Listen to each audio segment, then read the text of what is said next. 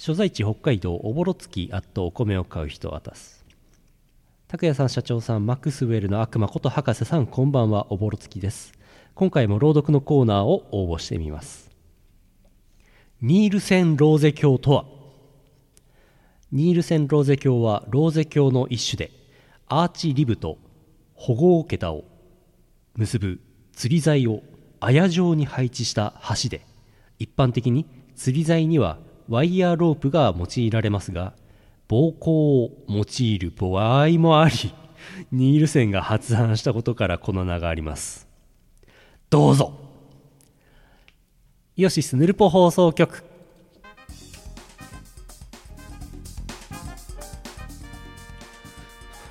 暴行を用いる場合もあり暴行ってなんだろうと思ってあの噛んでしまいました。2015年4月2日嘘3日配信第499回ヌルポ放送局お送りするのはイオシスの拓也とあのー、エンディングです。こんばんは。エンディングです。博士とエンディングです。博士と社長がそのうち来ると思います。さあ499回です。素数ですね。えー、次回は500回ということですけどもまあイベントをやるので500回は特に来週の放送は特に何もしないで普通にお送りしようかと思ってます。それにしても4月になっちゃいましたね。本当に。年度末大丈夫でした？皆さん。ちゃんと生きて生きて年を越すことはできましたか？私はなんか特に何もないのにやたら気づかれいたしました。はあ年度末年度末。明けましたけど。4月でもう1年の4分の1終わりましたよ。大丈夫ですか皆さん？なんか正月から寝て起きたらもう今日だったみたいな感じなんですけど。年度最終日にアメリカ人とイチョイチョしました。イチョイチョ。イチョイチョとは何だ？4月です。今日も普通歌等をお読みして、えーご紹介してまいりたいと思っております。この放送はイオシスの提供でお送りします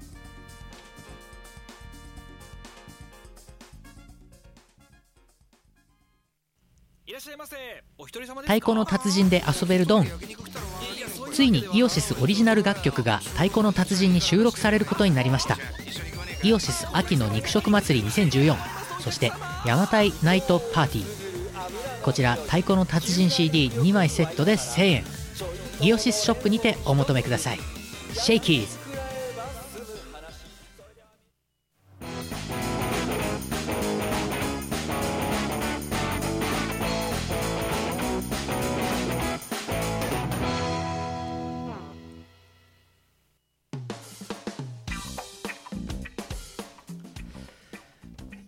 鉄アレさんが帰ってきません。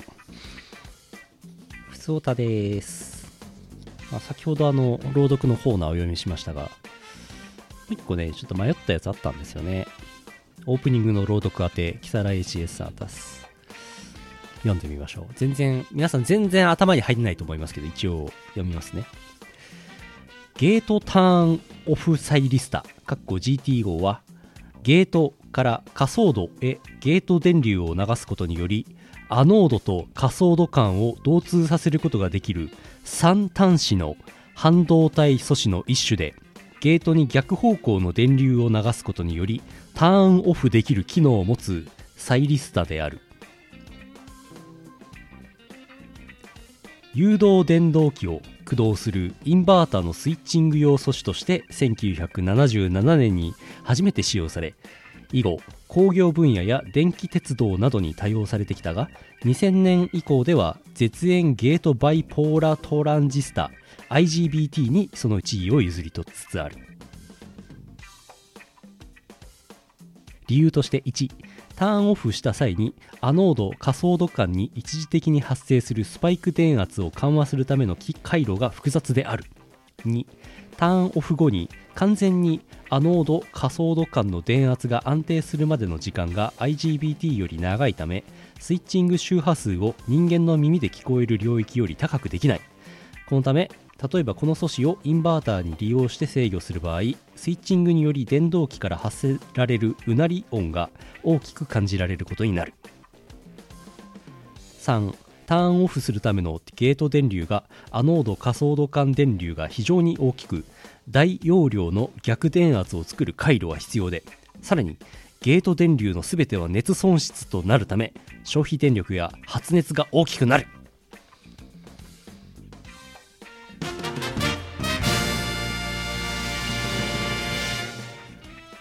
一つもわからない。ゲート絶縁ゲートバイポーラートランジスタ。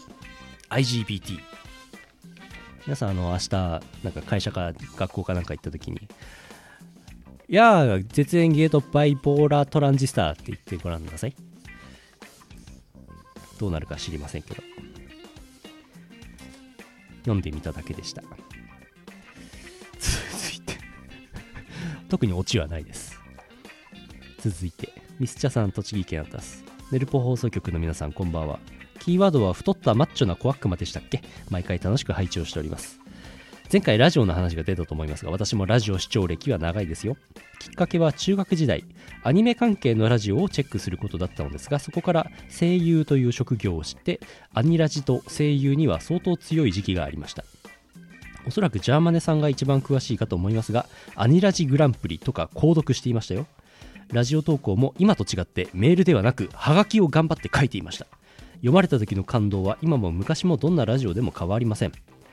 最近はヌルポと某深夜のバカ力以外はなかなか投稿を遅れていないのですが4月からはどこかの新番組にも投稿できたらと思っております。皆さんもイベントの感想や CD ゲーム音楽の感想だけでなく何気ない日常やラジオの感想などを送ると良いと思いますよ。それでは500回に向けてラジオ配信楽しみにしております。いただきました。そう。これ重要。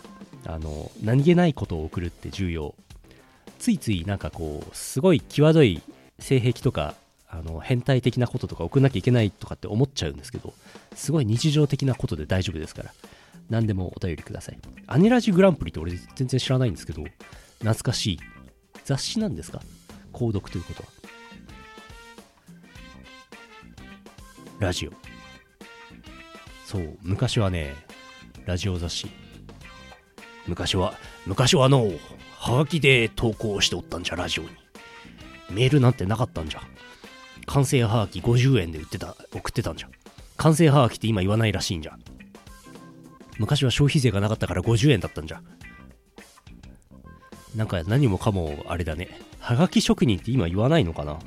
メール職人とか言うのかな。なんかあれだね。はがきって結構大きいようで小さくてあのー書くとあんまりいっぱい書けないんだよね。そうあの郵便局が缶じゃなくなってたからね。あれ40円だったっけ？あれ？そうだっけ？てへへ。てへへ。何の話だっけ？えーとはがきあんまりあなんか面積が少ないからあんまりいっぱい書けなくてこうなんだろう遂行してギュッと凝縮して書いてラジオラジオ投稿をはがきしてましたね私ね。懐かしいです。小学校の後期の頃後期っておかしいな。45年の頃にあの何回も言ってますけどあの産業革命でおなじみ東芝ルポだったかな。あれをですね親が買いまして親は全然使わなくて俺がずっと使ってたんですけどそれでこうワープロでハガキの文面を書いてそれに印刷して関西のアタックヤングに毎週送ってました。日高五郎賞の方はちょっと私は記憶ないですけども、えー、アタックヤングとかですね送ってましたですね。アタヤンですね。私の青春はアタヤンでございました。オールナイトニッポンもそうそう。最近オールナイトニッポンがなんか福山雅治さんとかえっ、ー、とオリエンタルラジオじゃなくて。もうダメだ。何にも出てこない。えー、ダウンタウンじゃなくて。やばい。いろんなもんが終わってきますよね最近ね。マシャ終わりましたよね。大変だと思いますよ毎週ね。何時間も生放送やるのね。毎週何時間も生放送やるの大変なのか。最近毎週5時間ぐらい生放送やってたような気がします。ちょっと記憶が定かじゃないですけど。ああ山下達郎さんのラジオね。なるほどね。そうそうそう。はがきで送ってねっていうパターンもあるみたいですよ。はあ記憶が定かではありません。ラジオラジオいいと思います。やっぱ投稿して読まれると心臓がドキッとしますよねあ、そうそう、ないないないですよ、ないない。あ、そうなの？やべっちが抜けて岡村さんだけになったの？か。そそんなことあり得るんだ。あ、そうなんだ。終わるんだと思ってました。やってるんですね。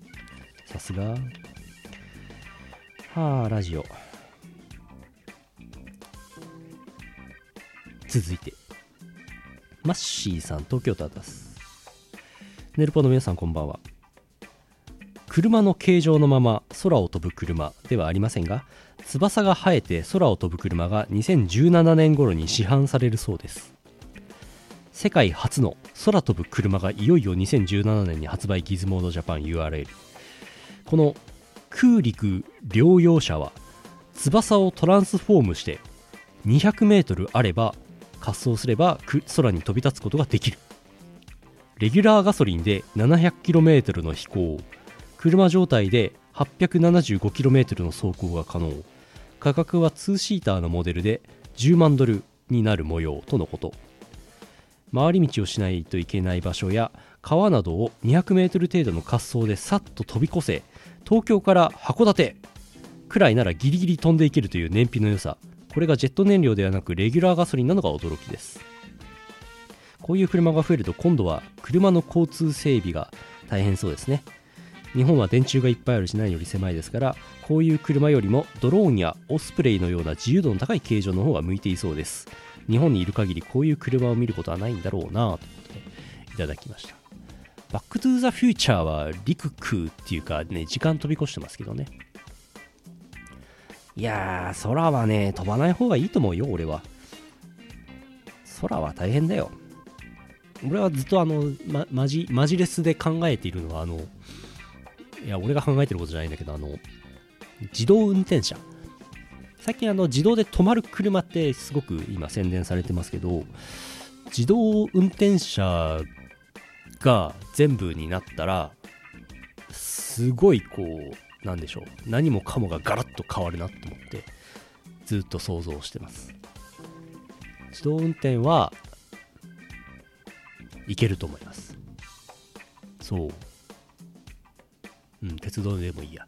そうそうそう。いや、自動運転だとどうどうなるかって考えると、すんごく影響が大きくて、うんと、なんだろうな。まず、運転免許がいらないでしょ？だから、自動車教習所っていうのはいらなくなるでしょ？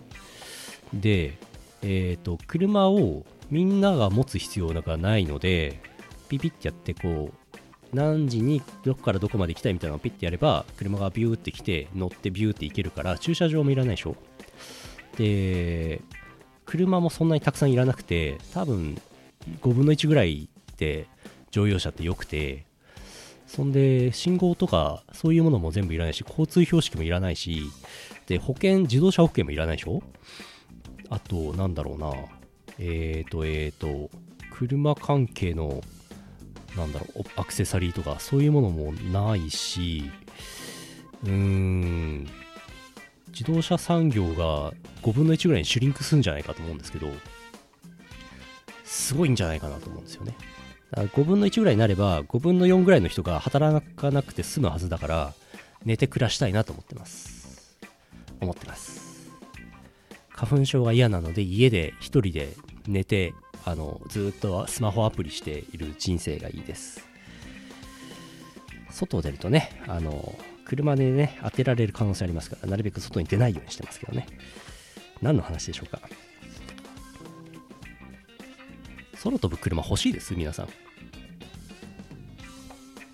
生産性が5倍に高まってるから雇用は減っていいんですよ。みんなそんな働きたくないでしょ、そもそも。そこは発想の転換が必要です。そう、在宅勤務しようよ、みんな。ねえ。家で仕事できるよ。えー、続いて、どこでもドア。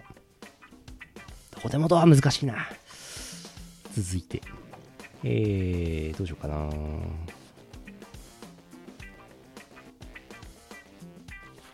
読んじゃおうか。コンポタさん、コンポタさん、東京都あったす。えー、拓也さん、社長さん、いたらゲストの方、おふつおたです。元井コンポタです。読まれましたらお久しぶりです。お久しぶりです。何の脈略もありませんが財布の話。現在私が使っている財布は革製の2つ折りでかれこれ5年ぐらい使っています。さすがにくたびれてきたのでそろそろ買い替え時かなと思ったのですが先日ツイッターかタンブラーで財布は年に一度買えるものだというような話が流れてきて世間の人はそんなに頻繁に財布を変えるのと驚きました。確かにボタンが取れたり縫い目がほつれるほど使うのはどうかと思いますが短くても23年は使うものなんじゃないでしょうか。差し支えなければイオシスの皆さんのご意見を賜りたく。ではどう思います？俺も5年ぐらい使っちゃう派なんですけど今使ってる財布はあの2つ折りのやつなんですけど小銭を入れるそのゾーンのこうサイドをカバーするペラペラの皮がヘロヘロになってきてそろそろやばいなと思って。さすがにあそこが破れると小銭がこうチャリンチャリン落ちていくのであのママあのおじさん小銭落としながら石山通り歩いてるよとかって指さされるの嫌なんでさすがにさすがに買い替えようかなと思ってますけどまだまだギリ使えるかなと思っているようなステータスなんですけど金運が良くなる。1年使って1年休めると金運が良くなる。そんなことあるの？財布いらないんじゃないか説。わかる？破れるまで使う。あ汚れると運気が下がる。そうかそうかもしれんな。何百日高説。高いやつだとまたあれだよね。俺使ってるのなんでどうせね23年とか23とか3000円とかそんなもんなんで全然買い替えてもいいんですけど。薄い財布。薄い本薄い財布。この間も薄い財布の話しましたけどあのクレジットカードと Suica と SAPICA と QUICPay と健康保険証と運転免許証と小銭と若干の名刺。それでも3センチぐらいになっちゃうんでもっと薄くなんねえかなと思ってますね。カード類あのあれだ。お店のポイントカードは俺一切限界まで持たない派なのでかろうじて Suica にくっついてるビックカメラのポイントカードだけ普段持ち歩いてますね。0.02mm の財布ってどういうことなんですかね。いやー、ほんとね、あー、そうそう、いやー、昔話ですけど、昔話じゃないんだけど、iPhone にしてからおサイフケータイがあれになってしまったので、仕方なくね、カードで QUICPay 使ってるんですけど、昔のガラケーだった頃は、昔のガラケーだった頃はね、携帯本体でお財布携帯使ってことなんですけどね、あれ便利でしたね。そう、スマホ、あれですね、確か iPhone って、あれ ?iPhone で電子マネー使えるなんかなかったでしたっけ？確か、まだ始まってないんだったかな、日本は。あったはずですけどね、アプリ立ち上げてみたいな。いやー、Apple Pay どうなんでしょうね。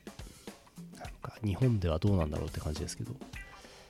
なんか iPhone で立ち上げておいて、NFC じゃなくて、なんだっけな、なんか機能、そう、カードをね、仕込める、この、この、ジンクの顔が抜けちゃってるけど、えっと、なんか iPhone のケースの内側にカード入れとけばいいかなと思ったんだけど、これはダメでしたね。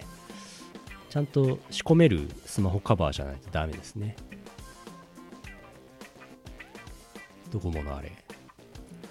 ああ、そうですね。なんか結構あの、2つ折りの iPhone カバー、スマホカバー使ってる人いますよね。あれだと良さそうだね。そっか、そういう手があったか。ちょっとね、このジンくんスマホケース、非常に気に入ってるんでずっと使ってるんですけど、あの、落とした時の衝撃に弱いっていう弱点があるので、ちょっと最近変えようかなと思ってたんですよね。2つ折り、2つ折りいいかもしんないな。それでカード入れて、ピッてやれたらいいかもしんないね。そうだな、いいな。そうしようかな。最近なんか今日 DWAT が、まあ、DWAT の、DWAT の話といえば遅刻か物をなくしたか物を壊したかなんですけど、なんか iPhone がついにひび割れてたやつがダメになってきて、リンゴ屋さんに行って修理してわーいって言ってました。落とすと壊れちゃうから、どうしてもね、スマホを完全に落とさないってわけにいかんので、衝撃吸収系のね、ごっついやつ欲しいあれはだって下手したら何万円かするやつがぶっ壊れるわけだからそれぐらい欲しいなと思うわけですよね。鉄アレイの人帰ってきませんね。今鉄アレイの人とそのスマホを iPhone をぶっ壊した人が話してると思うんですけど。ああそっか。別にお財布携帯が使いたいわけではないんだよな。電子マネーが使えればいいんだよな。G-SHOCK スマホ。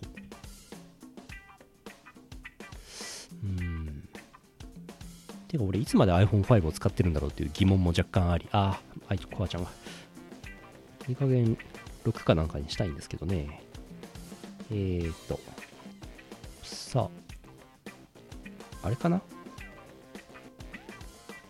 最近あんまりやってないヨシュランのコーナーを来てたんでやってみよう。今日のヨシュラン地域はどこか？バーン岩見沢。岩見沢ってどこにあるかみんな分かってんのかな？北海道の人は分かると思うんですけど。この間あの岩見沢じゃないんですけどこの間ツイッターでえっ、ー、となんだっけ吉尾前じゃなくてえー、カツオ前じゃなくて出てこない。もうダメだ。話をこっちからしだそうと思ってるのにそのワードが出てこないってどういうことだ？あの三越前ですよ。高見沢。違う。岩見沢。南沢でもない。札幌の話はいいや。岩見沢です。えー、おぼろ月やっとお米を買う人さんあたす。北海道あたす。えー、拓也さん社長さん体育の割には食べる量が少ない博士さん。こんばんは。おぼろ月です。札幌ではなく岩見沢のイオシュランを発表したいと思います。こちら。ドン。わあすごい。未来亭何も考えずにカツカレーを注文すると痛い目に遭う北海道ガチ盛り系のお店の一つです。その場で食べきることが難しいのでお店の方で折を用意してくれています。唐揚げは美味しいですよ。ちょっと色味が大丈夫？これ。なんかすげえ赤くなってない？美味しそうは美味しそうなんですけどちょっと量が多すぎますよね。地獄ですね。そしてボンベイブルーインド人っぽい人が経営している本格的インド料理店です。味は中辛でもめちゃくちゃ辛いです。豊平峡温泉のカレーに近いものがあります。このインド人っぽい人って気になりますけどね。インド人なんですかね。インド人じゃないんですかね。どっちなんでしょうか。カレー美味しそうですね。そしてもう一つ、えー、和徳赤庵。和徳赤庵。某某泉洋主演映画のロケ地にもなった石蔵のカフェです。郊外にあるので車じゃないといけませんがシャレオツなカフェです。ここのスコーンは絶品ですのでぜひお試しを。なんだかんだ言って4月から函館に転勤します。それでは。ぶっ込んできましたね。オボルスキーさん確かあっちです。あっちの方でしたよね。それが函館の方って随分真逆の方ですけど。スコーンも美味しそうですけど。このインド人っぽい人は気になるな俺。豊平峡温泉のカレーもあのインド人っぽい人が調理しててインド人っぽいインド人っぽいカレーが食えますよね。あそこいいですよね。温泉も入れるし。お米さん転勤頑張ってください。転勤頑張ってください。4月からだからもう函館にいるのかな？函館ね。函館たまに行きたくなるよね。ほへいへい。これなんでしょうねドサンコワイドなのかな確かに俺なんかこれ紹介されてるテレビ見たんだよね。1500円で行く新スポットプラス日帰り温泉って書いてありますけど、2011年4月オープン。岩見沢市栗沢町だそうです。すごい周りなんもないですけど、激しくなんもないですけど、シャレオツな、俺こんなシャレオツなカフェ入ったら多分溶けてなくなっちゃうね。松屋しか入ったことないもん俺。松屋カフェじゃねえや。えー、っと、えー、っと、イオシュランのコーナーでした。イオシュランは引き続きお待ちしております。あんまり読まないんで、あんまりお便り来ませんけど、お待ちしております。松屋。えーと、えーと、そう。お待ちしてます。えーでは、ここで、パワー、もう一つ読むかな。豆のコーナーです。なんか雑でいろんなコーナーやってますけど、豆のコーナーです。えーガオタンマーレードさん、茨城県あたす。どうもこんにちは。CPU と七並べをするとき、自分を含むプレイヤー全員をパスできなくして全員ゲームオーバーにするのが好きなレードです。人を相手に七並べは何年もやっていないです。さて、先日家族で水戸の偕楽園に行った時途中のサービスエリアで水戸納豆せんべいというものを買いました。大きさは一口サイズで味はからしが入った納豆の味がしました。水戸納豆せんべい。納豆は最初美味しいけど最後の方で飽きてきますがこのせんべいは飽きが飽きが来なくて癖になる味でした。偕楽園でも違うメーカーの納豆せんべいが売っていましたがアクセントとなるからしが入っていなかったので残念でした。この時初めて納豆にからしを入れると美味しいんだなと思いました。ちなみに偕楽園の梅は綺麗でした。その後港町に行ったのですが魚が大の苦手な自分にとっては地獄でした。ということでした。家族で行ったんですね。偕楽園偕楽園って行ったことあります？昔あの前の会社にいた時に結構茨城に近い千葉に住んでたんで偕楽園行こうと思えば行けたんですけど一回も行きませんでしたね。なんか梅が綺麗だって話は聞いたんですけど茨城県。からし普通に投げてた。あそう。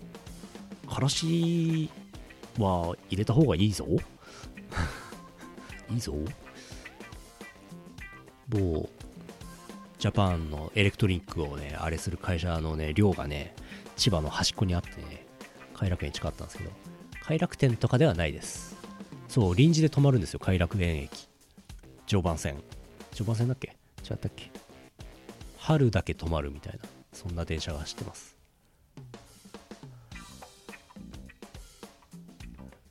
からし5袋常磐線。常磐線ね。常磐線今東京まで行くんでしょ？あピコ。あピコ。始まります。納豆は美味しいよね。ちょっとアンケート取っていい？多分結果はあれなアンケートなんですけど。納豆は？えー、大粒。あ？大粒。小粒。引き割り。どれ派？あどうなんだろう。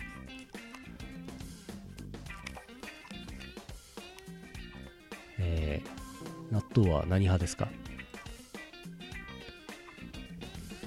大粒小粒引き割りで出してみました引き割りってどうなんだろう？全国的なあれなのかな？ひょっとして地域によっては引き割り全然食わない派食わない地域あるのかな？北海道はあんまり引き割りメジャーじゃない気がします。食べない派。そうか。見たことはある。あそういうレベルなのかな？引き割り派はすげえ少ないんじゃないかなと思うんですけど。結果見てみますか。甘納豆甘納豆はちょっとあ結構いるよ引き割り派。28%大粒16%小粒56%小粒が多いだろうなと思ったんですけど。あそっかそっか。巻き寿司ね。はいはいはいはい。引き割り結構いるな。そうか。そうなんだ。ちょっと驚き。そうですね。納豆巻きがあの小粒なり大粒。大粒はないか。小粒入ってるとあのポロポロって出ちゃうんですよね。食べない。そうか納豆は食べない派？えー、っとあ消しちゃった。結果を消すを押すと質問文も全部消えちゃうんだけどこれ。納豆。えー、っと相変わらずタブインデックスおかしいし。大粒。小粒。引き割り。食べない。あーなんだこれ。タブインデックスがおかしいだろこれ。なんで3から6に行くんだ。よいしょ。食べない。こんなもんかな？俺も大粒はいまいち好きになれないんだよな。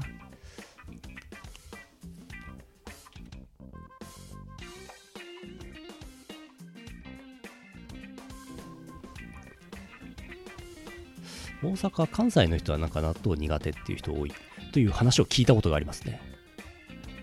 いいじゃない食べれば。押しました？結果出します。ドン。あ。うんと。結構いる食べない。でもやっぱり引き割り多いよね。大粒7.1小粒50.1引き割り17.8食べない25食べない25ゲストの iPhone さんが来ました。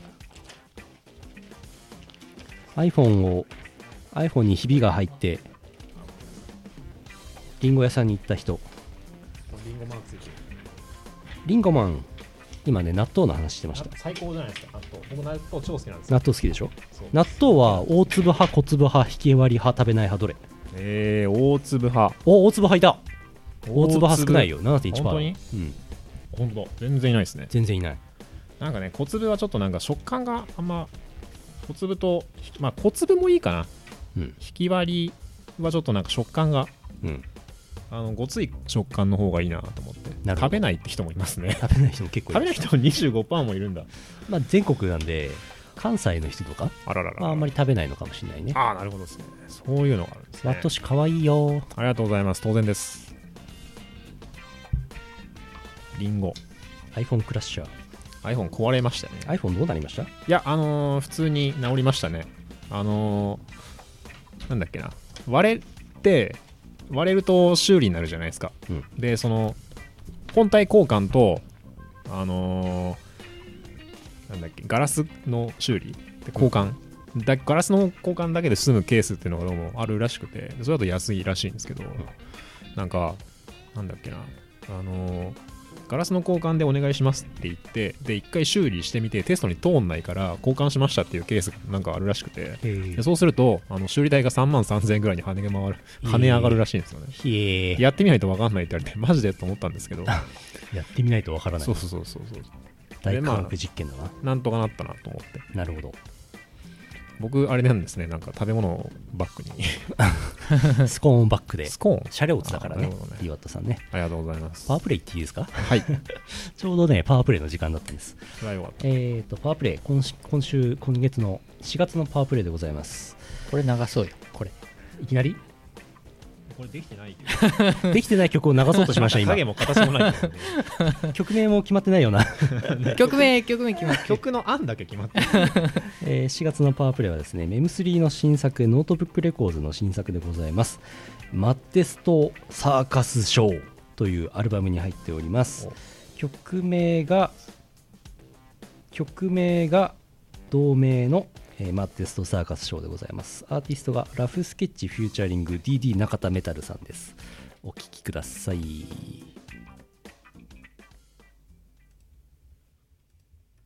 Welcome to the Mother's Rosket Show!」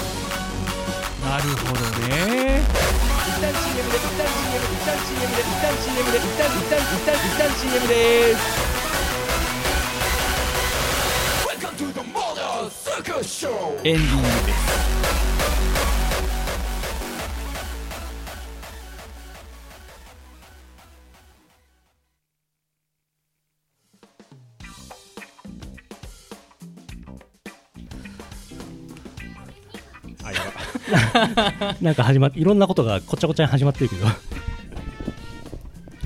もマヤみたい。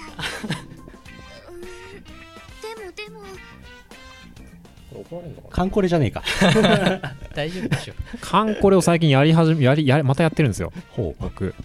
でななぜやってるかっていうとあのアニメのカンコレが全然面白くなくて最高だなと思って。僕の中ではカンコレがまた来ましたね来たんだ。来ましたね。逆に。そう。今ね鳥海がレベル41なんですよ。うん。最終回の時に鳥海の回2が実装されて最高かよと思って。ああ超快か。そう。マヤ超会鳥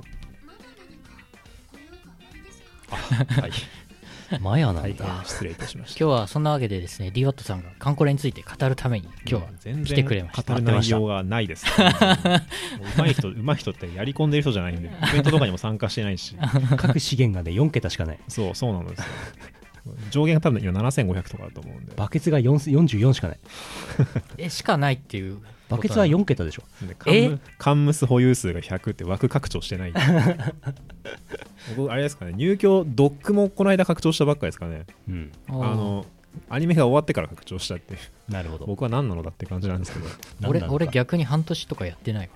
今もうスッカスカです、あね。あ俺もやってないけどねカンコレの話してもしょうがないやつででではそう。最近でもカンコレ、カンコレのアレンジが僕逆に新しいんじゃないかと思う。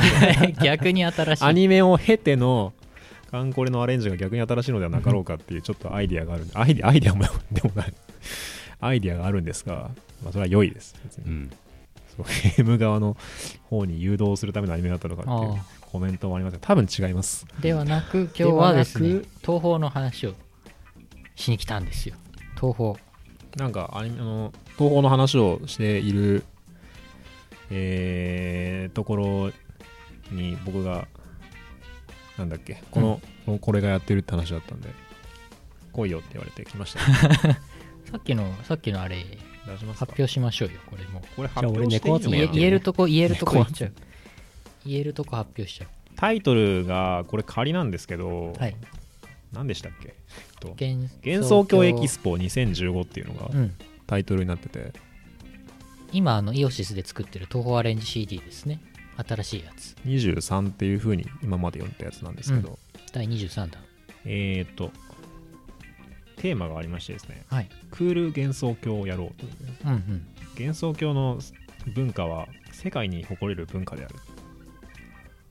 えー、なので 幻想郷の文化を輸出して、え外貨をー、獲外貨得を獲得しよう。後ろの画像なんですか？なんだこれ。キュウリです。あれでしょ？これキュウリが可愛いってやつじゃない？キュウリです。あなんかね千代子とかがね千代子ピンとかがこれこの この似た顔文字よく使う。と思ったんですけど。あコメントで出てる早速、まあそういう感じです。そう久しぶりのコンピで、えーやるような感じになりましてですね、うん。結構今やっとトラックリストが決まりきってもう4月なんですけど やっとトラックリストの内容が結構決まりきってきたところで、割とですねみんな3月が本当みんな全員 M3 かうん。のトラックみんなやってて、うん。というかなんかそのみんな普通に仕事してたんですよ。だからああ昨日発表になったやつだよ。あれですね。うんまああれの話も後です。るとして、はいはいはい、うんうん。もそうだしなんか各人結構いろいろ普通に仕事とかしてて、うん。でその裏で東宝やるっていううん。ことをめっちゃやってたんですけど、で3月あんま進捗が全然なくて、うん。3月のうちに全部終わらしちゃおうよとか僕言ったつもりがあったんですけど 全然100%何も終わらないっていう すげえ状況にあるんですがジャケットイラストはね順調に仕上来ましたね。仕上がってるんですよ。これなんかチラ見チラ見とかいいんですかねこれ。いいんじゃない？宇野さんが毎日遅くまで作曲してるぐらいですからね、あそうそう。うん、宇野さんなんかあれじゃないですか？結構 M3 でいろいろやってるんじゃないかと思うんで、うん。多分あ、まあ、ノートノートブックかだからノートブックの作業がすごいいろいろあって、うん。今日ねさっきパワープレイで流れたやつも。そうそう。博士 MC のパワープレイ流れましたけど、あほんあの完成版は博士 MC 入ってないですから、ね、入ってないですから。皆さん。CD には入ってませんから、安心してください。ノートブックは宇野さんだけじゃないですからね。うん。あの EP レーベルなんで EP がすごい出てる,、出るとかいろんな人のリリースがある。その辺のすごいですよね。普通にレーベル運営してますからね。そうこれすげえ見せたら本気でやばいやつとかがあるんでうん。不安なんですよ。これとか見せたら本当にやばいやつ、グロ画像。これ本当にやばいやつで。やばい。やばいやつなんですけど。まあやばいっちゅうかなんちゅうか。これこれドンカンコレですね。これはねこれ違うんですよ。あれ？あれ？東方？これ案件名出したらダメなやつ。なんだかわからない。じゃあ後ほど、うん。えーとですね。どこかな？えーと寄り道ばかりして話が進まない。あれぼかします。これかな？これ違うんだよな。あれ？どこだろう？この前ノートブックレコーズの T シャツ着てグルコスやってる人を見かけた。いいですね。これこれこれ。あこれ。これちょっと修正前のやつなんでわかんないんこれですけど。一部分見せればいいんじゃないほう。どうしたらいい？出します？他の映っちゃうよこれ。こうだ。映してはいけないところを隠していただいて。これはいいの。これはいいの。これはいい。これはいいの。こうしとこう、うんこのぐらいかな。目目まで映していいんじゃない？目まで。こう。お。顔認識が 顔認識しようとしてる。なんかいますね。いろいろいますね。でこれがポイント。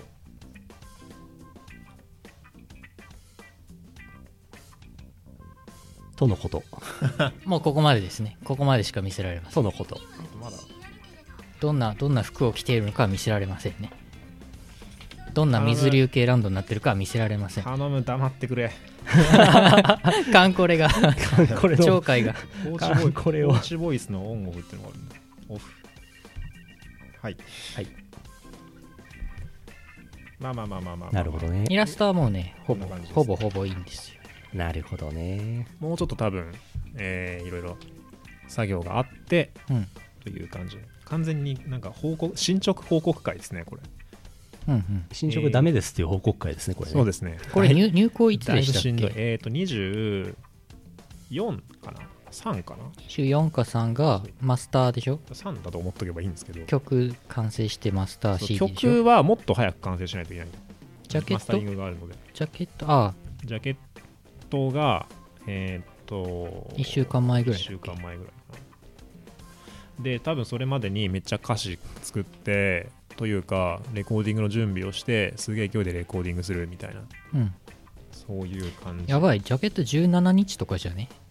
多分。イラストは2週あるから。間しかないけど。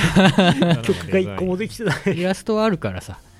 これから俺ら頑張るよ。めっちゃあと12日にイオパもあるんでそれなんかなんか1個ぐらい1曲ぐらい履けれんだろうとか思ってたんですけどええ果たしてみたいな。果たして。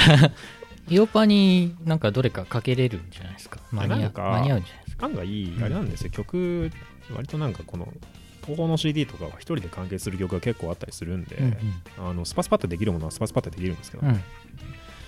えーっと多分これはボーカルのブッキングが完了してるやつだけにした方がよくて。いや大丈夫じゃね？だけかな。大丈夫じゃね？大体大体みんな歌ってくれるよ。06うのリミックス。それ完結しちゃうもん幻想郷で大流行の音ゲーに新曲が配信って書いてある。ああいろいろどんなゲームかな？書いてますねこれ面白いんじゃないかな。こちらスカーレット警察幻想郷万博出張所。おおスカスカーレット警察万博駐在所で所長がめっちゃ退屈してるんで暇つぶしにダンスバトルって書いてます。ああ。これひどいなこれ歌ってくれる人は多分大丈夫だよ。大丈夫だと思うけど、ね、みんな引き受けてくれるよ。まあまあまあ一応。一応七条レタスグループとは書いてあるんですけど、はいはいあとこれなんかね本当に名前だけしか書いてないのが結構あって、うん。名前だけっていうか名前 これ言っちゃっていいんじゃない？これ ?3 番首が取れる電波って書いてある。んですけどどういうことや。このねまたフレーバーが雑で万博の夜を彩るパーティー石板機って書いてあるれ新キャラが出てきますね。新キャラ、うん新キャラっていうのは、あのあボーカルボーカル。ヨシスにとって新キャラっていうのが、ボーカル新しい人。新ボーカル。うん。あこのこれ普通にガチの新キャラなんであのお名前を申し上げるわけにいかないんですけど、うん。何しろまだ名義が決まってないっつう。これ本名だからねこれね。そうそうそうそう。これ言っちゃいけないまあ言ったら宇野も本名なんだけど。そんなぐらいですかね。イケイケメン VK とか書いてある 大体もう進捗が伺い知れますね僕これは結構ば万博の夜をバンドで入れとる偽マリサって書いてるんですよ、うん。偽マリさん。なんかこういうのがいいかな。みたいな感じですよね4番4番のこの出演ボーカルこれ言っちゃっていいんじゃない？これでもまだ決まってないんだよね、うん。連絡してないから。でも大丈夫でしょう。嫌だよとか言われたら。えー、めんどくさいから嫌だよって言いそうだもん。そうそうそうそうあこの人らはね。う嫌だよって言われたらちょっとまずいのでやれ嫌だよって言われたらこれあんまやる気なくて。いや何かっていうとこの名前であの、うん。他のメンバーにしたらなんだろうあの嫌だなっていうのは僕の中であってあまあこのタイトルね。そうそうそう。うん。今今電話してブッキングすればいいじゃん。まあそれもいいかもしれないけど、うん。結構ね忙しそうにしてるからね。まあね今忙しいよね。そうそうそう。特にそういうの。ああのあのあの人はね。そうそうそうそう。まあいろいろありますので。本当にいろいろなんですけど。えー、何かな。やりたいのはいろいろあると。例大祭のヨシス新作コンピの話を今しています。ARM って書いてますね。ARM そうそう。ARM ってアームアームね。最近大活躍の。そうそうそうそうそう。まあでもあとこれもうアイデアとかで揃ったから、うん。あとは作るだけっすよ。まあそうっすね。うん。だ結構ここまでややるのにすげえ時間というか割とやっぱ考えることが結構多くて、うん僕は普通になんだろう今回は本当に電波のアルバムにしようぜって最初に、まあ、アムさんもさっき言っててうんうん。これ面白くなんのかよ本当にとかって言ってたんですけど うぜえなと思いながら言ってたんですがなんか僕はやっぱりあの10作目っていう僕は言ってるんですけどあの、うん。バブリングアンダーグラウンドが自分の中でももうすごい気に入っててなんとなくなんだろうかまなんか固まってるなって感じはいはいはい。したのでなのでなんだろう結構ねそれをちゃんと意識したところが割とあって、うんうんうんあの3作あったじゃないですか。うん。で1作目と2作目と3作目であれ実は1作目と2作目と3作目どんどんどんどんガチ方面に寄ってるんですけど、うんうんうんうん。なんか久しぶりに1作目とあそれそれそれそれそれ。あバブリングれやっぱ面白かったですよね。ドラマとかも入ってたし。ということはやっぱり1トラック目の冒頭はあのあのあの人たちが。や入れてもいいけどね。あの人たちブッキングは余裕でしょ。まあ多分やっぱ まああの卓録でよろしくって。そうそうそう。1曲もね。一曲もね。なんかやり直すのも尺だなとは思っているので同じことをなぞるのも尺だなとは思っているので、ね。同じことはできないなと思ってるんですが、うん。あでも今回僕はどうしてもあれしたいのは、あの実現したかったのはなんかその東方界隈にまだない音楽をやりたいと思っててはいはいはい。結構なんかその東方界隈って割となんかなんか僕らから見てなんとなく保守的なところがやっぱあるなってちょっと思ってるんですよね。うんうん。であの世の中には結構やっぱまだいろんな新しい音楽とか本当に現在進行形でガンガンガンガン進んでるあの音楽とかがすげえたくさんあるので、うんそういうのをどんどんどんどんなんつうのあのイオシスで吸収してやっていけばいいなややりたいなという話をちょっとしてましてですね。でかつ今回のテーマとしてあるそのクール幻想郷っていうのがあるんですけどなんかその海外の人があの日本のなんか文化でこういうのが好きっていうふうに言ってくれてるやつとかで、うんうんあのこういうの好きだったりするみたいなのをなんかこう発信できたらいいな、はいはいそういうのをちょっとなんかテーマというかモチーフに置いてはいはい。まあ、いいろいろあるんですけどアニメ系の、まあ、なんかジャパニーズ電波？うん。ジャパニーズ電波って電波ソングさすがに海外にないなと思ったんですけど。ジャパニーズ電波ってもろアームさんの 曲アニメ系あ J 電波。のおっさんがなんか僕らはやっぱなんかあのおっさんがオリジネーターの一人だなと勝手に思ってるんですけど、うんうんうん。えー、あとはそう最近やっぱり2.5次元アイドルとかね2次元アイドル2.5次元アイドルとかね、うん。そういう流れ。J コアもやっぱ日本発祥だと思うし、うんうん。なんかよくわかんない EDM ドラマって書いてるんですけど。これはいいや。この EDM ドラマを MMD で MMD ドラマの動画作ろすごいなんか EDMMMD ドラマ？ううん。難しい内容ですね。とわかんない。まあいいや。あとまるで V 系の音楽サークルみたいですね。VK 音楽サークル。本当だ。まるで音楽サークルみたいな。あとね、そう、音ゲーってあるんですけど、音ゲー、なんか最近聞いたら、なんか EDM の人とかも普通に音ゲーに、なんかこう、音ゲーで音楽入った人とかなんか中にはいるみたいで、うんうんうん。いるみたいっていうか、あインタビューとか見てるとそういうのもあったりとかしてて、かなりイルミネーションですよ。そう。なんでもないですよ。あとは、まあその最近、例えば、アーティスト、これ。これ、これ。これ言っていいのかな？いいんじゃない？いいか？っていうかさこのまま読んだ方がいい。清こ清志龍神、かっこ清志龍神。の なんでカッコなんでカッコつけて？でもう一回書いてあるうんなんかね、いろいろ書いて、なんか、僕の中で、あの、あれ、なんか、分類不明みたいなのがはいはいはい。結構あるんですけど、清志龍神は清志龍神でしょうね。うん。まあなんかねまた多分パロディ的な雰囲気になっていくんじゃないかと思うんですけども。清志龍神かっこ何何々っていうその電波ソングとかではなくてそうそうそうそうかっこ清志所属にしとこうか。友人25きたしましたけどね。まあそういうのがありつつ、えー、なんでしょうね。最後なんかこう、うまく締まって終わるみたいな。うんなんかね、これはもう声を大にして言いたいんですけど、よあの電波ソングって、電波ソングって電波ソングだけでいても、うんあ、電波だねってだけで終わっちゃうんですよね。なんか、なんつうの、ちゃんとうまく、こう、ちゃんとまとめることでエンタメ感が消化するっていう僕のアイディアがあるんで、考はいはい。え、ポリシーがあるんで、うんうん。それは大事で、なんか結構、なんか、アームさんにいい曲作ってよって言ったら、え、いい曲作るの？みたいな話、なんか電波ソングのアルバム作ったの？にいい曲作るの？みたいな、え？そういう話がちょっとあったりとかしたので、え2曲？あいいいい曲曲。いい曲ねそうそう。まあ、そういう話もあったりとかしたんですけど、まあ、なんか1曲ぐらいはね、いい曲あった方がね、まあでもうんいい曲っつってもイオシスのいい曲ってなんかいろいろあるからね。まあ、スターリバーもいい曲だし、うん。いろいろあるんでね、うん。どういう風にするのかなみたいな、最終的にはどういう風にまとまるか、ぜひ、こうご期待ですねという感じ。まあ内容もさることながら進捗の方が心配ですね。スーパー心配ですね。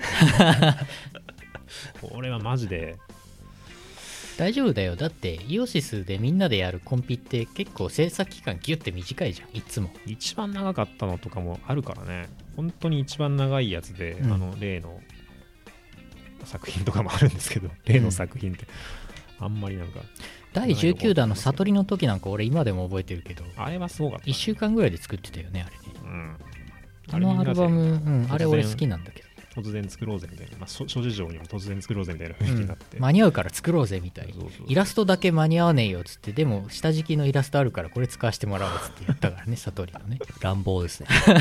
イラストさえあればあと1週間で俺らなんとかするけするからね。まあなんか一応あのそれもそこまでのなんかその、うん。うんなんていうんですか。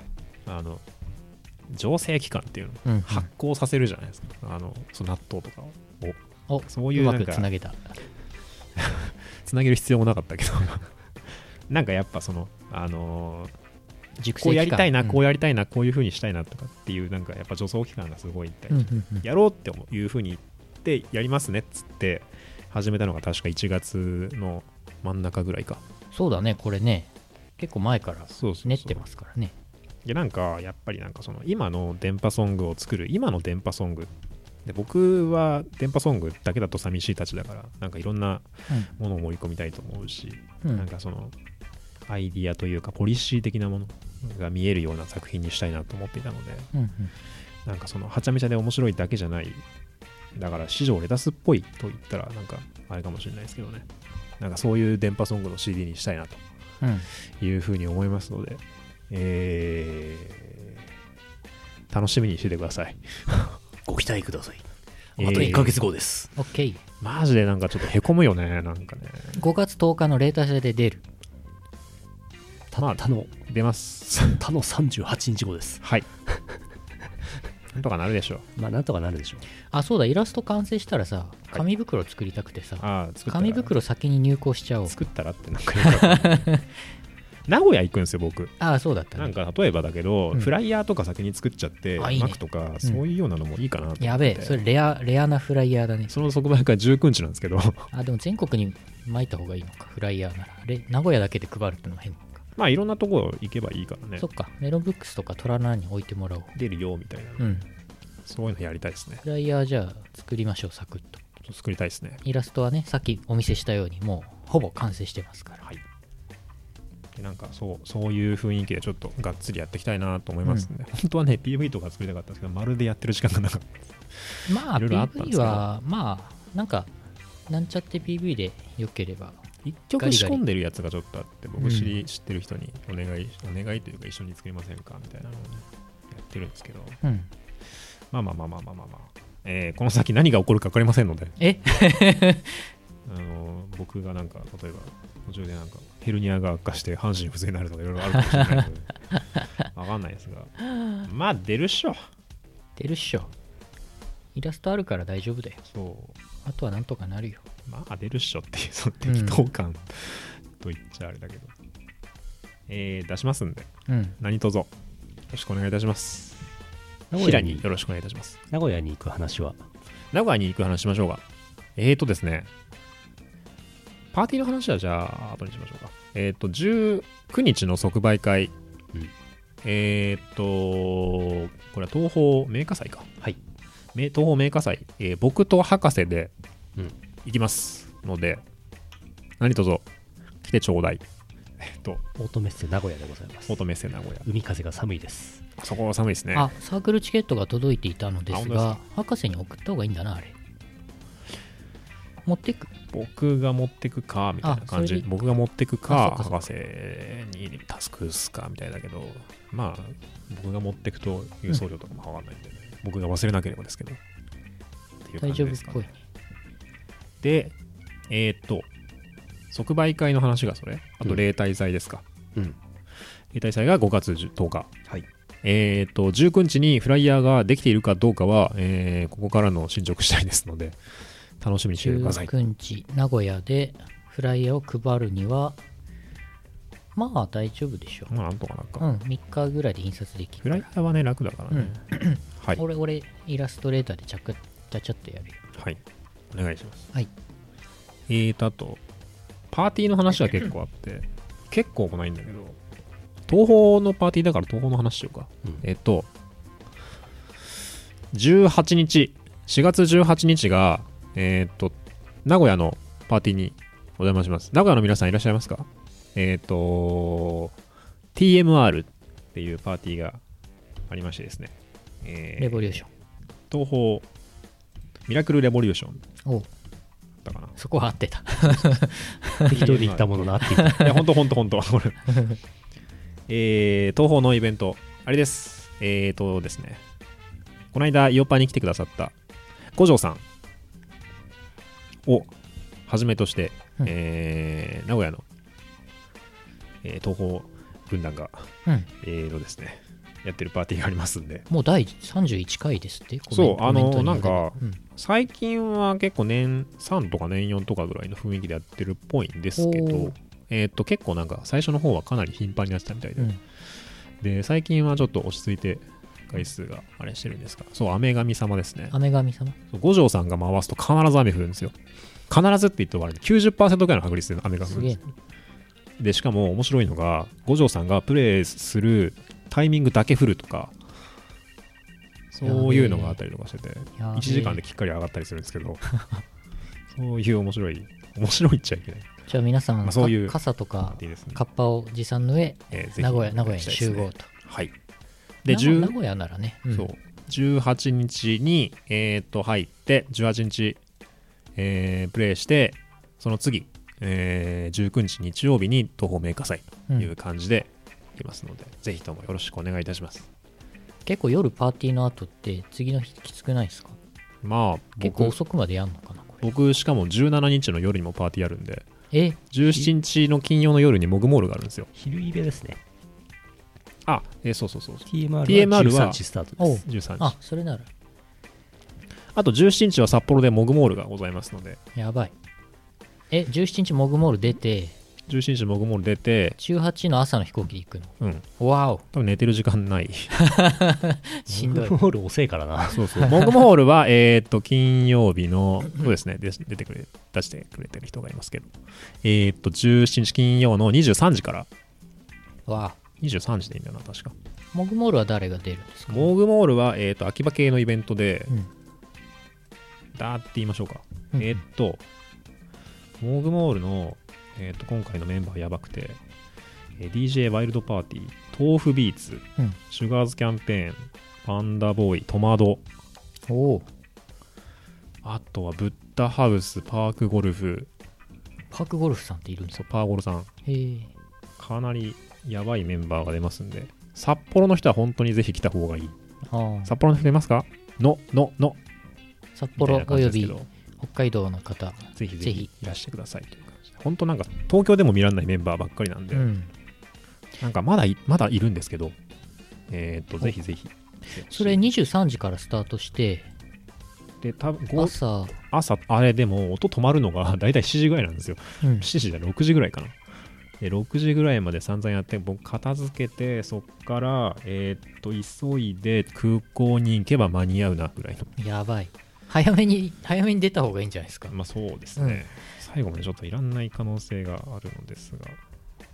おモグモール。じゃこれですね。ああれですか？東京の人も金曜日の昼の飛行機でこっちに来てモグモール見て朝の飛行機で帰ればなんと0泊2日の札幌の旅がそういうプレーもあるという。すごい体力持ってかれますけどね。最近そういうプレーすると一日普通になんか休憩しないとダメになっちゃったんで。メーカーさん無理せず博士に任せてもいいですよ。いやまあ。普通に行きますけど。はい。はい。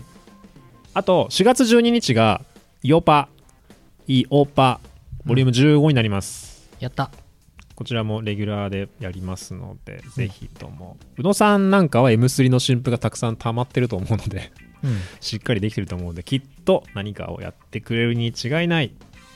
えー東宝の新譜は見通しが分かりません。ので、いけるいける 曲がかかるかどうかは、えー期待しててください。うん仮歌とかがかかるかもしれないですけどね。あいいじゃんめっちゃレアじゃん案外できてるなみたいなねそういうのがあるかもしれない。俺も俺も今 俺もあの宇野さんの曲メロディー上がってきてるやつがあるからああなるほど。俺作詞明日とかやれば仮歌取るからさ、ちなみにこれどれですか？えっ、ー、とねえっ、ー、とねえっ、ー、と3番。3番。首が取れる電波。あそれだ。そうかこれ俺作詞か。了解です。今把握。今把握。そうだった。それだったわ。首が取れる電波を言うのが書くというでもあれだな。あのその新新ボーカルの人多分すぐ取れれば完成するんじゃないかその曲。首取れ首取れ電波かかんじゃないかイオパ。そうかもしれない、うん一番可能性高いな、メロあるからな。レコーディングがどのタイミングでできるかっていう感じですそうだね。俺次第だな。いよいよ制作が始まりましたので。何卒始まるまでが長いんだ東宝始まりました。いおばいや始まりま春す。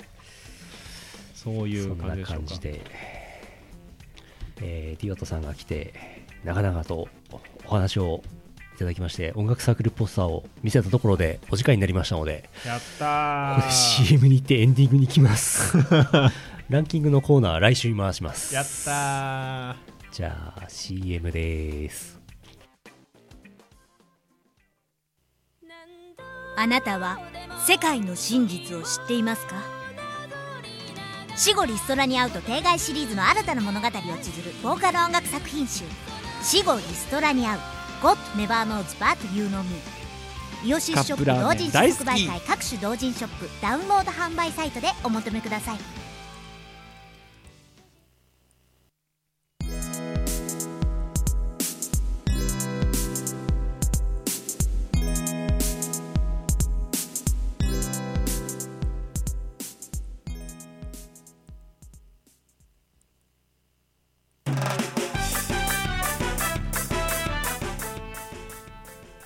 エンディングです、はい、音楽サークルイオシスです。こんばんは。です。こんばんは。ランキングのコーナーはじゃあまるっと来週、ということは来週で。新しいお題は今日言わなくていいですか？今日言わなくていいです。あ言わなくていい。じゃあ、はい。来週まであの持っ貯めておきます。ああります。もう決めてあります。はい。なんだか申し訳ないですね。大丈夫です。もっともっと話しますか、じゃあ。別にいいけど。といいよという感じ。お知らせです、えー4月のねヌルポ入ってない .com パワープレイ出ましたけどもマッテストサーカスショー M3 新作となっております。こちらえっ、と確か YouTube でもう聴けるようになってるはずですのでじっくり聴いてみていただければと思います。はい。その他 M3 はですねイオシスブースであるとかいろいろありますね。うん。いろんな新作が出るんじゃないでしょうか。いやー M3 そう来週入校なんですよ。そうですね、うん。なんか進捗があるように思えないんですけどね。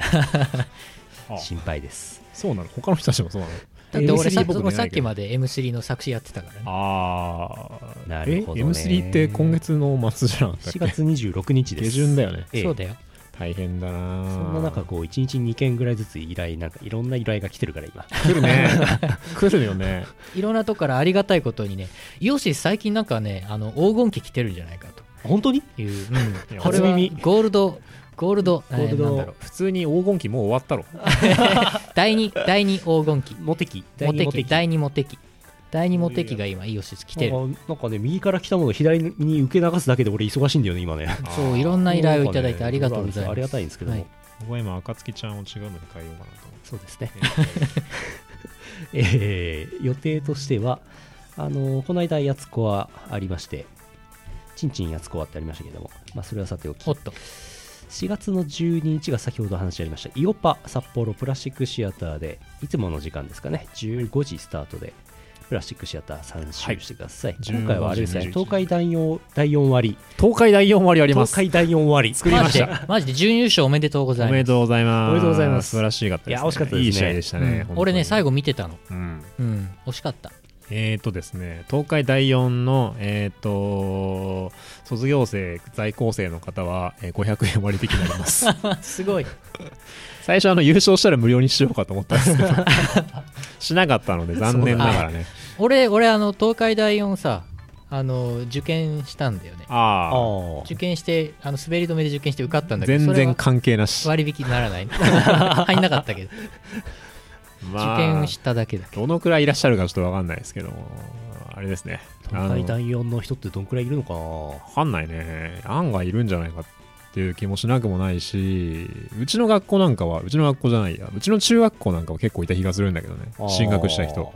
なるほど。うんわかんないですね。まあ、ぜひ500円引きなので、いらしてください。じゃあ、敦賀気比高校の方は、じゃあ、あの、無料で入っていただいて大丈夫です。優勝だから優勝だか。からいますかこの中でさすがにいないんじゃなかろうかと思いますけどね、敦賀の方。いて、しかも札幌来るってよっぽどだぜ。あの、この機会にヨッパ来たいという方は、ぜひですね、いらっしゃいください。無料、無料で無料にご招待いたします。交通費は別途。交通費別途で。交通費は別途で。別途あのご招待できませんのはい、何卒よろしくお願いします。お願いしま。す。そして、えー次の週が4月17日、モグモール札幌モール。わ4月18日が名古屋 TMR。ー。わ4月19日、東方メーカー祭、ポートメッセ名古屋第3展示館、博士 DWAT ー。となっております。面白い結構いろいろありますね。ありますね。そしてその翌週、さらにですね、えー4月24日、イオシスヌルポ放送局500回記念イベント、アブオタ祭りよ、アット阿佐ヶ谷ロフト、19時開演となっております。金曜日の夜なんですが、来られる方、ぜひいらしていただければと思っております。はい。ここのところ、あのずっとアブオタを、アブオタ祭りに向けて募集しておりまして、この間、今日、アブオタの投稿フォーム欄、チェックしましたら、うん。2通、うん。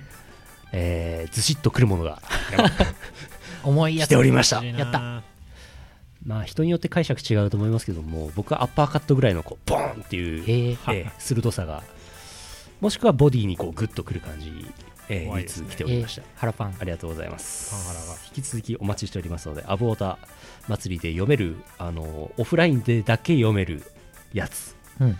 法に触れるやつ、なるほど。うん。倫理的にまずいやつ、触れちゃってんの。お待ちしております。終電、終電、うーん、まあ終電、うん、終電、うん、まあいいや。場所によりますそうですが一応ね、10時20分までには帰れると思います。なるほど。うんはい。その後の深夜イベも別のイベントがありますので、あんまり遅くはできないと。あ 早めに早めに撤収をねそうなんです。うん早めの撤収心がけたいですね。特別メニューもね、あの進捗、博士からの進捗報告全くありませんけども、おや、3つ案を前川さんに提示しておりますので、おやおやおや。あ500円で召し上がれる特別メニューをうんあるんじゃないかとそんなのがある想像しています。良いですな。ええちょっと怖い、グロテスクなやつ用意します。普通にディワットさんがカムラン半島に進軍してます 進軍しますね、どこに進むって言われてますけど、野心版回すよ。えい、ぐるぐる。北東。あとですね、えーラフスケッチさんの4月25日のノートブックレコーズ塾、レコーズ塾ハードコアテクノ概論第2日目、阿佐ヶ谷ロフト昼なんですけども、若干、えー満席の具合ではなく、うん。お席に余裕があるようですので、お。余裕があれば、そうそう、そういえばあれだ、まだ宇野さんに言ってないんですけど、ん。3月31日に配信されたノートブックレコーズショップのメルマガの、うん。誰かのコラムの欄の、あのコラム。あのコラムあの続編続きはまた来月っていうことになってると思うんですけどそれをこうアブオタ祭りでだけ先に聞けるっていうのはどうかなと思っておああの続き。きが気になるコラム。ちょっと宇野さんに打診打診してみようと思ってます、うん。プレミア味がありますね。ええ。まあ4日後ぐらいに配信になっちゃうんですけど。なるほど。あれ気になるんだよね。あれ？そういえばあそっか。あそっか。楽しいツアー。そっかそっか楽しいツアーっていつですか？楽しいツアー大阪が週末ですね。今週末。今週末。近い。ララフスケッチさん明日旅立つっぽいですよ。らしい。大阪に。ああ忙しい。本当に CD 出んのかな？俺らなんか大阪行ったり名古屋行ったりさ。イベントいっぱいあるよね。なんかいろいろやってるけどさ本当に5月10日に東宝第23弾幻想郷エキスポは2015 2015は4月4日ラフスケッチ楽しいツアー2015大阪クラブジョーかな。おう。あジュールか。ジョー？ジョージュールですジョー？文字が出て出てませんねジュー。ル ジョー。フランス語っぽい。忙しいね。うん。いやーめっちゃ頑張ろう。そう頑張ります。はいそんな感じとなっておりまはすい。あとは昨日発表になってたんですけど、エイプリルフールネタではなくなく。あの あの本当の話なんですけど「えとたま」っていうテレビアニメえっ、と来週木曜日から放送開始のアニメのキャラクターソング第1弾の情報が、えー出てます。まさかのあのタイミングとは思いませんでしたけど、4月1日のねニコ生えとたま公式のニコ生でね発表されるっていう。そうなんうんあれまたあのニコ生が普通に面白くてうんうん。声優さんが好きな方はまあご存知かもしれないですけどエトタマがちょっと面白い。エトタマのニコ生が面白い、なんかいろいろやってたよね。チラッチラッと俺見てあ後でタイムシフトで見ようと思ってるんだけど。コーナーが結構よく出てるんですけど。なんか俺見た時さなんかさ車に乗ってたりなんか後ろ黒巻きでなんか車に乗ってたりさなんかエジプトかフランスかなんか行ってたなんかチラッと見たんだけど。そうそう。背景になんか何かあのシチュエーションを出してインタビューをするっていう。なんか面白いことやってたよね。無茶ぶり系のコーナーをやってましたね、うん。ちょっと後でタイムシフトで見よバラエティー色キャラクターソングミニアルバム丸出1てますね。5月20日発売。ニャータンモータンピオタンアーティスト。曲がアー4ティスト。曲ありまして、え1曲目激飯我がニャの晩ご飯。晩ご飯。晩ご飯。激飯。アームコムソーでございますね。あそして2曲目がこれがニャーの生きる道。作詞黒田涼子。作編曲小林優也。小林そして4曲目が忘却の旅路、うん。えーピオタン。作詞優のよしみ。作編曲アームと、うん。なるほどね。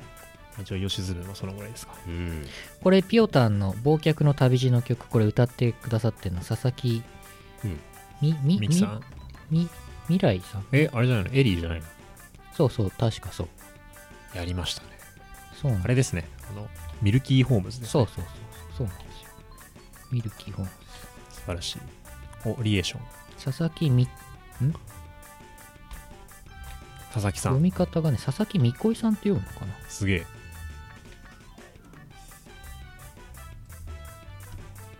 うん。うん声優がね声優がねなんか豪華というかまあもちろんねいろいろ皆さん活躍されてる方ばかりなんで。へええー、っと ダカーポ3とかも出てますね。佐々木美恋さんのウィキペディアの来歴の最後の「なお弟がいる」ってこれ必要だったんですかね？弟 この情報が なおで追加して弟がいるこれ DWAT のウィキペディアにもなお弟がいるって書かない、うんまあいますけどね。